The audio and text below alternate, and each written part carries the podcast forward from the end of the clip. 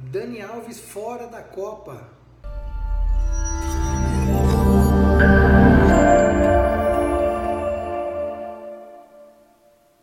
Pessoal, todo mundo acompanhou aí nos últimos dias que o Dani Alves, lateral direito da seleção brasileira, colega do Neymar no PSG, teve uma lesão no joelho e foi submetido a alguns exames aí nesses últimos dias. Inclusive o médico da seleção brasileira, Dr. Rodrigo, está viajando para Paris para poder examinar o Dani de perto.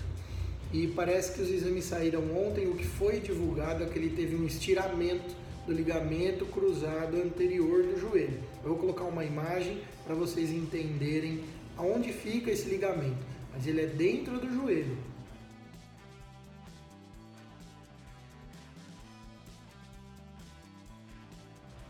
Esse ligamento ele confere estabilidade, principalmente para correr, para fazer é, rotação do joelho. Então são movimentos muito muito importantes para um jogador de futebol e para quem corre, para quem pratica atividade física. Se realmente for constatado só um estiramento, a fisioterapia vai ajudar o Dani a se recuperar e ele não vai estar 100%, mas ele vai ter condições de disputar a Copa do Mundo que começa daqui a mais ou menos um mês lá na Rússia. Caso essa lesão seja total, ou seja, caso ele tenha uma lesão completa do ligamento cruzado anterior do joelho, Dani está fora da Copa.